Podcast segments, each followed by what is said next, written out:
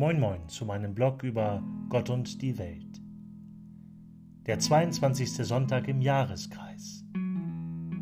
Aus dem heiligen Evangelium nach Matthäus. In jener Zeit begann Jesus seinen Jüngern zu erklären, er müsse nach Jerusalem gehen und von den Ältesten und hohen Priestern und Schriftgelehrten vieles erleiden, getötet und am dritten Tag auferweckt werden. Da nahm ihn Petrus beiseite und begann ihn zurechtzuweisen und sagte, Das soll Gott verhüten, Herr, das darf nicht mit dir geschehen. Jesus aber wandte sich um und sagte zu Petrus, Tritt hinter mich, Satan, ein Ärgernis bist du mir, denn du hast nicht das im Sinn, was Gott will, sondern was die Menschen wollen.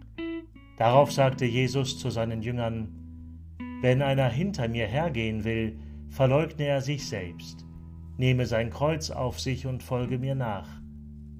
Denn wer sein Leben retten will, wird es verlieren. Wer aber sein Leben um meinetwillen verliert, wird es finden. Was nützt es einem Menschen, wenn er die ganze Welt gewinnt, dabei aber sein Leben einbüßt? Um welchen Preis kann ein Mensch sein Leben zurückkaufen? Der Menschensohn wird mit seinen Engeln in der Herrlichkeit seines Vaters kommen, und dann wird er jedem nach seinen Taten vergelten. Evangelium, Vorbotschaft unseres Herrn Jesus Christus. Aus dem Matthäusevangelium, Kapitel 16, Verse 21 bis 27.